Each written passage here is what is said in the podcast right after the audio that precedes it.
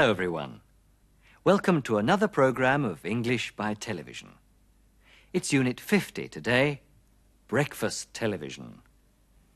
Breakfast television has been an institution in America for many years, but it only reached Britain in 1982, when both the British broadcasting networks, the BBC, the British Broadcasting Corporation, and the IBA, the Independent Broadcasting Authority, started breakfast shows.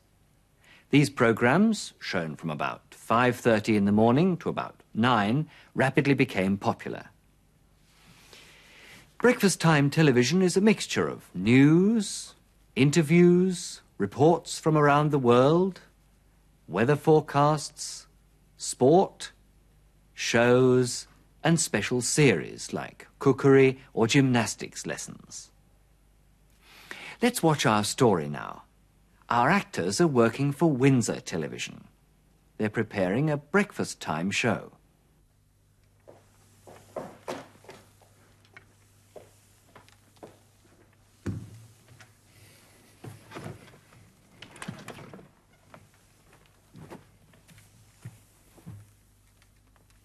Hello.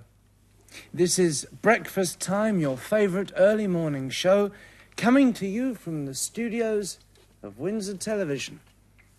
Actually, it isn't. I'm just getting ready for the show. It's your chance to see one of your favourite TV personalities preparing to bring you an hour of news and comment from around the world. As you can see, we're pretty busy. Uh, Jim? Excuse me. Listen! You know I don't like to be interrupted while rehearsing my show. Sorry. That was the producer of the show. I expect she'll be here in a moment. Hey, Jim, what are you doing? Rehearsing my show while waiting for my breakfast. Breakfast? Breakfast is for your viewers, not for you. And we're on the air in a few minutes. People watching my show want to see a happy, well fed Jim Cole. If we don't improve the show soon, there won't be any people watching it. It's an excellent show. What do you think of it? Well, I sometimes hear people talking about it, asking each other what it's like. Why do they do that? Well, not many of them actually watch it. All right. Will you get my breakfast while I discuss the show with the producer? Right, Jim. Let's look at today's headlines. What are the main news stories? Well, after looking at the morning papers, I've realised that there isn't much news today. No disasters? No wars? Nothing happening to the royal family? I'm afraid not. Let's see what our correspondents have to report then. And waiting for us is our industrial correspondent in the Midlands. Good morning, Frank. Uh, any news of the strike?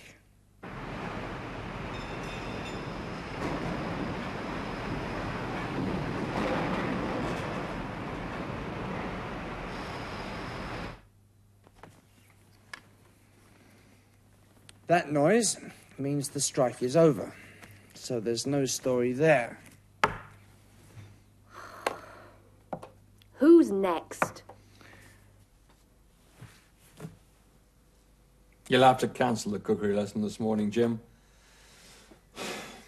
I've just destroyed the kitchen trying out my new gas cooker. Oh, no. What about sport? I'm here on the course at Kempton Park, Jim, waiting for the fog to clear, but I expect today's meeting will be cancelled. And I had money on the favourite. Don't waste time, Jim. We need news and we need it fast. Well, there's always the weather. Let's see what the forecast is for today. The satellite pictures just coming in show a deep depression approaching from the Atlantic. This combined with strong winds from the southwest. I'm afraid your picture's gone. Thank you. Oh dear. I must have my satellite picture. Where's it gone? Where's the weather? It was there a moment ago! Don't go! Get him back. You're the producer. Ah, but it's your show, Jim. You always say that when the viewing figures are good. Anyway, who's next? It's Arnold, the fitness expert. Sorry, Jim. I can't do anything for you this morning. I broke this when practicing a new exercise. You can use the film of me showing people how to. Thank you, Arnold. I think that's enough. Is there any news from our roving reporter? Uh, he's been in Wales, uh, filming a schoolmaster climbing a mountain. That doesn't sound very exciting. Well, our reporter thinks it is. Let's have a look at the film.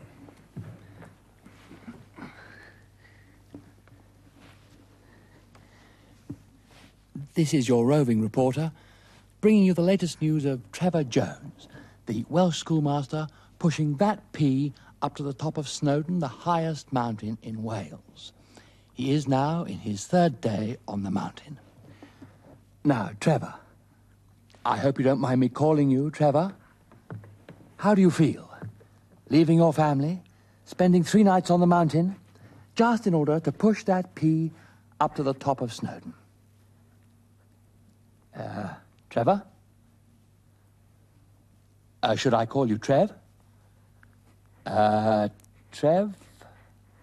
Uh, Mr. Jones? I think he only speaks Welsh. Listen, Trevor, you speak to us in Welsh if you like, and we'll add subtitles in English for our viewers in England. No, we shan't have subtitles in any language, and we shan't have that film. Now, what about the interview on the economic situation? Cancelled, I'm afraid. There are always the commercials, you know. Our viewers don't just want to see commercials while eating breakfast. Breakfast. Where's my breakfast? It'll be coming in a moment. I've got it. Your breakfast? No. I've got an idea. Well, hurry up! We're going on the air soon.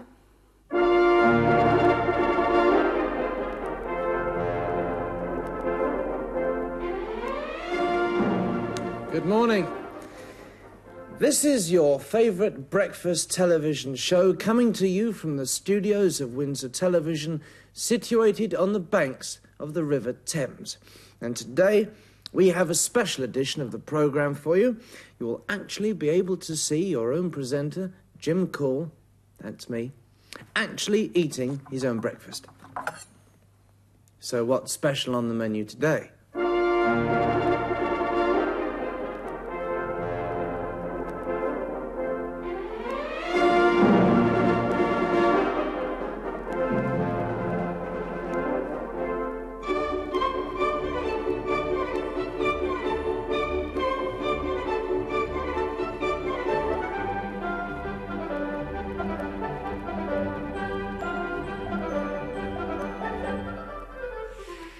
So much for breakfast television. Unser Thema heute sind noch einmal Partizipialsätze. First, listen to an example from our story. This is Breakfast Time, your favourite early morning show, coming to you from the studios of Windsor Television. Breakfast Time, the show coming to you from the studios of Windsor Television. Die Ingform coming steht hier satzverkürzend für den Relativsatz the show which is coming to you. Mit der Ingform verkürzen wir auch Nebensätze der Zeit. Time clauses. Well, after looking at the morning papers, I've realised that there isn't much news today. After looking at the morning papers, I've realized that there isn't much news today. Nach der Lektüre der Morgenzeitungen ist mir klar, dass es heute nicht viel Neues gibt. Die Konjunktion hier after kann wegfallen, wenn der Sinn des Satzes klar ist. Looking at the morning papers, I've realized that there isn't much news today. Listen once more. You'll have to cancel the cookery lesson this morning, Jim. I've just destroyed the kitchen trying out my new gas cooker. I've just destroyed the kitchen trying out my new gas cooker. Trying out steht hier für when I was trying out, als ich ausprobierte. Die Konjunktion when ist bei der Verkürzung weggefallen. Hey, Jim, what are you doing? Rehearsing my show while waiting for my breakfast. Rehearsing my show while waiting for my breakfast. While waiting steht für while I wait oder while I'm waiting. Haupt- und Nebensatz haben dasselbe Subjekt. I'm rehearsing and I'm waiting. Im folgenden Beispielsatz stellen Haupt- und Nebensatz nicht dieselbe Person dar. Will you get my breakfast while I discuss the show with the producer? Will you get my breakfast while I discuss the show? Wir haben hier zwei verschiedene Subjekte. You get, I discuss. Eine Verkürzung mit der Ing-Form ist deshalb nicht möglich. Die Ing-Form, das Ing-Partizip, kann auch zur Verbindung zweier oder mehrerer Hauptsätze verwendet werden. Listen to an example. It's an excellent show. What do you think of it? Well, I sometimes hear people talking about it, asking each other what it's like. She hears people talking about the show, asking each other what it's like. Wenn wir diesen Satz ins Deutsche übertragen, bilden wir am besten zwei Sätze und verbinden sie mit und. Sie hört, wie die Leute über die Show reden und sich gegenseitig fragen, wie sie aussieht. Let's do an exercise now. You complete the translation. Russell saß im Lehnstuhl und rauchte Pfeife. Verwenden Sie in Ihrer Übersetzung die satzverkürzenden Partizipien.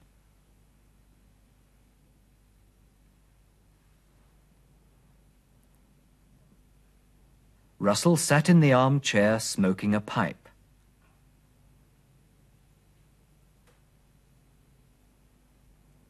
Sie müssen vorsichtig sein, wenn Sie die Straße überqueren.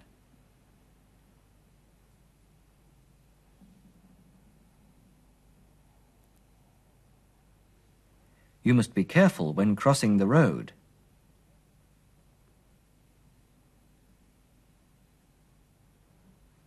Arnold brach sich den Arm, als er eine neue Übung einstudierte.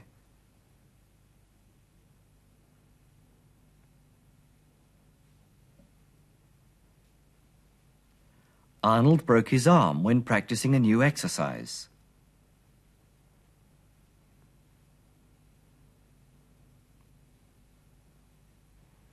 Ich will nicht gestört werden, während ich Englisch im Fernsehen anschaue.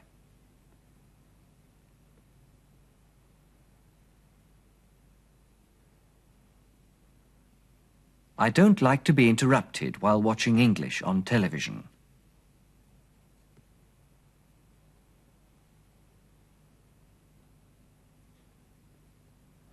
Auch mit dem Perfektpartizip können wir Sätze verkürzen. Listen first. Good morning.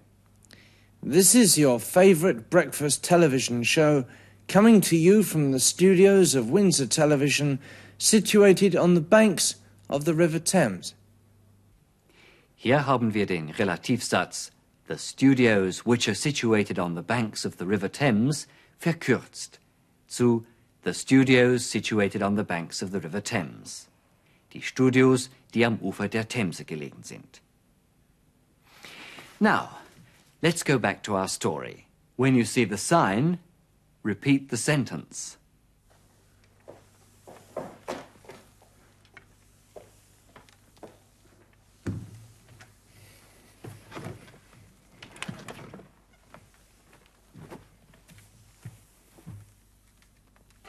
Hello. This is Breakfast Time, your favorite early morning show, coming to you from the studios of Windsor Television. Actually, it isn't. I'm just getting ready for the show. It's your chance to see one of your favourite TV personalities preparing to bring you an hour of news and comment from around the world. As you can see, we're pretty busy. Uh, Jim? Excuse me. Listen! You know I don't like to be interrupted while rehearsing my show.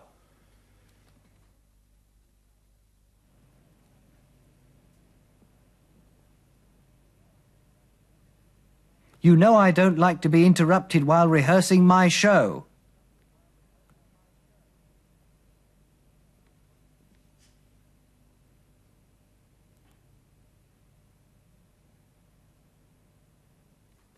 Sorry.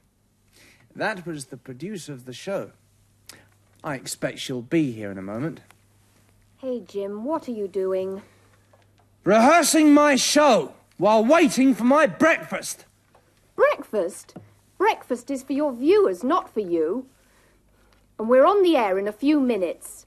People watching my show want to see a happy, well fed Jim Cole. If we don't improve the show soon, there won't be any people watching it.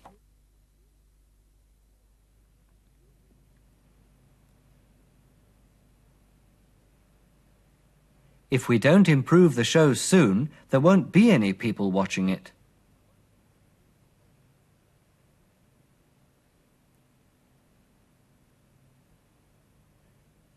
It's an excellent show.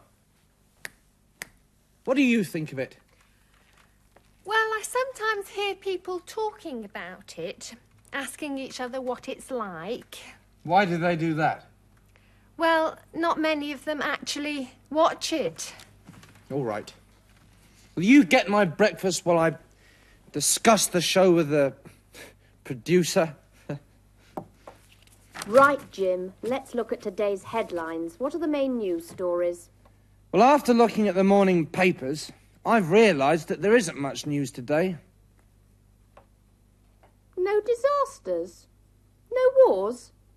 Nothing happening to the royal family? I'm afraid not. Let's see what our correspondents have to report then. And waiting for us is our industrial correspondent in the Midlands. Good morning, Frank. Uh, any news of the strike?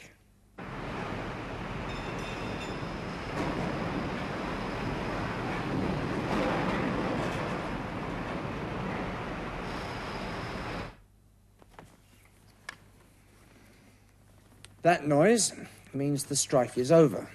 So there's no story there. Who's next? You'll have to cancel the cookery lesson this morning, Jim. I've just destroyed the kitchen trying out my new gas cooker.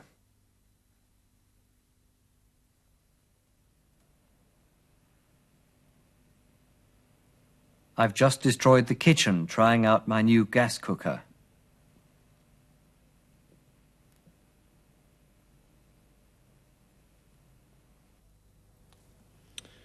Oh, no. What about sport? I'm here on the course at Kempton Park, Jim, waiting for the fog to clear, but I expect today's meeting will be cancelled.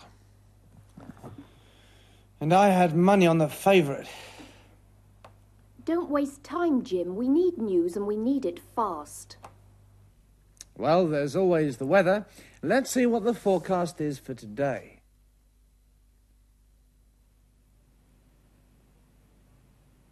Let's see what the forecast is for today.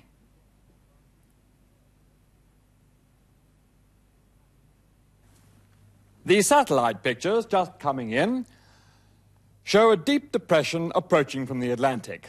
This combined with strong winds from the southwest. I'm afraid your picture's gone. Thank you.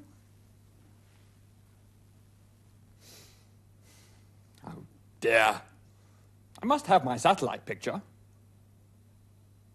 Where's it gone? Where's the weather?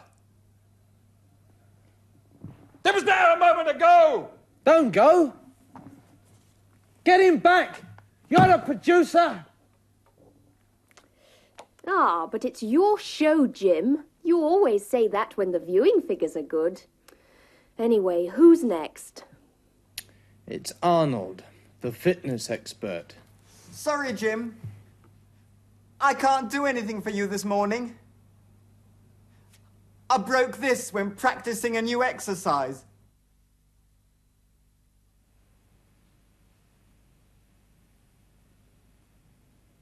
I broke this when practicing a new exercise.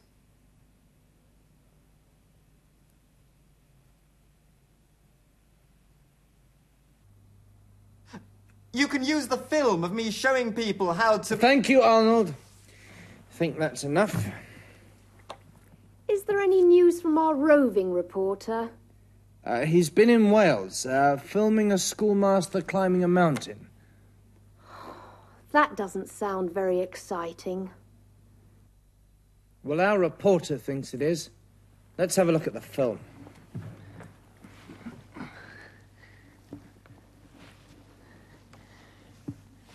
This is your roving reporter, bringing you the latest news of Trevor Jones, the Welsh schoolmaster pushing that pea up to the top of Snowdon, the highest mountain in Wales. He is now in his third day on the mountain. Now, Trevor, I hope you don't mind me calling you Trevor.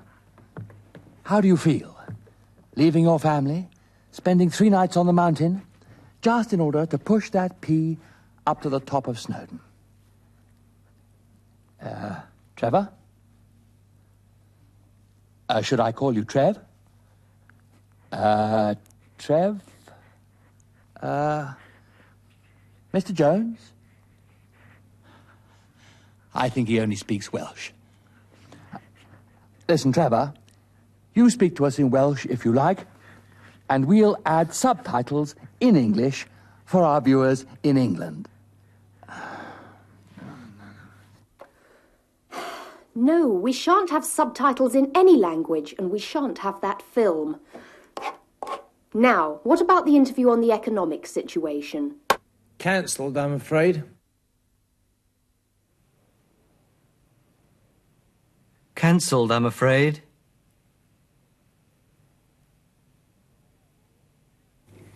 There are always the commercials, you know. Our viewers don't just want to see commercials while eating breakfast. Breakfast. Where's my breakfast? It'll be coming in a moment. I've got it. Your breakfast? No. I've got an idea. Well, hurry up! We're going on the air soon. We're going on the air soon.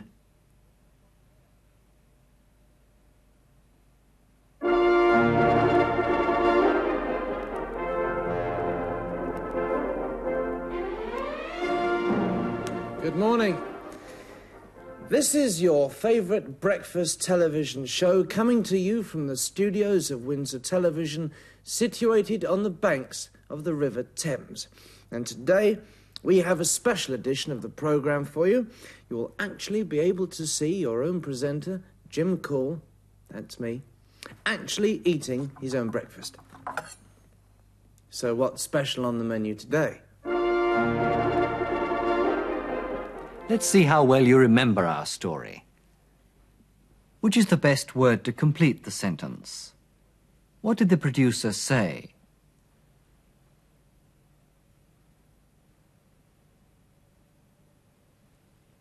Let's look at today's headlines. What are the main news stories? Where is Mount Snowdon?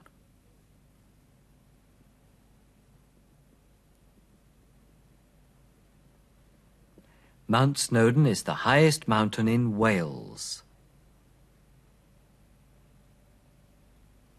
Which river are the studios of Windsor Television situated on?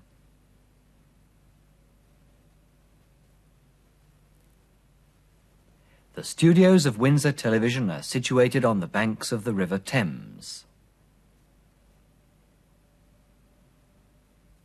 Let's finish our program with some sentences for you to practice. Sagen Sie, dass Sie nicht gerne gestört werden, während Sie Zeitung lesen.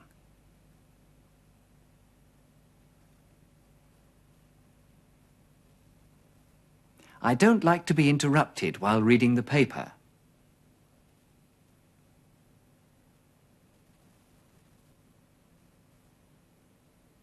Jemand fragt Sie nach den heutigen Schlagzeilen. Wie fragt er?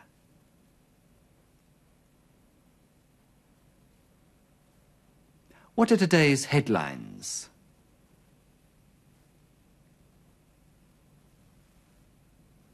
Jemand möchte von Ihnen wissen, wie die Wettervorhersage für morgen lautet.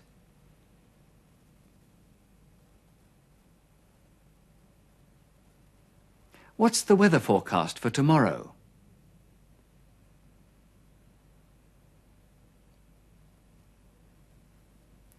Sagen Sie, dass sich ein Tiefdruckgebiet vom Atlantik nähert.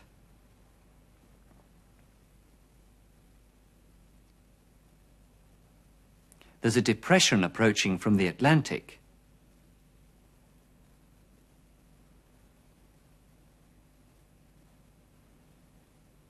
Sagen Sie, dass Sie befürchten, dass das heutige Pferderennen abgesagt wird.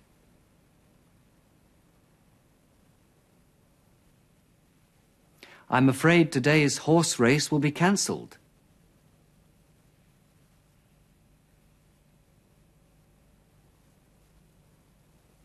Sagen Sie, dass es morgen keine Zeitungen geben wird, weil die Redakteure streiken.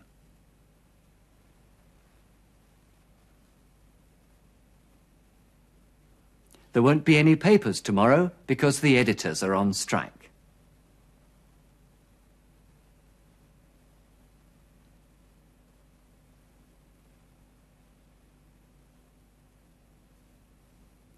Well, we certainly won't be going on strike. See you again next time. Till then, goodbye.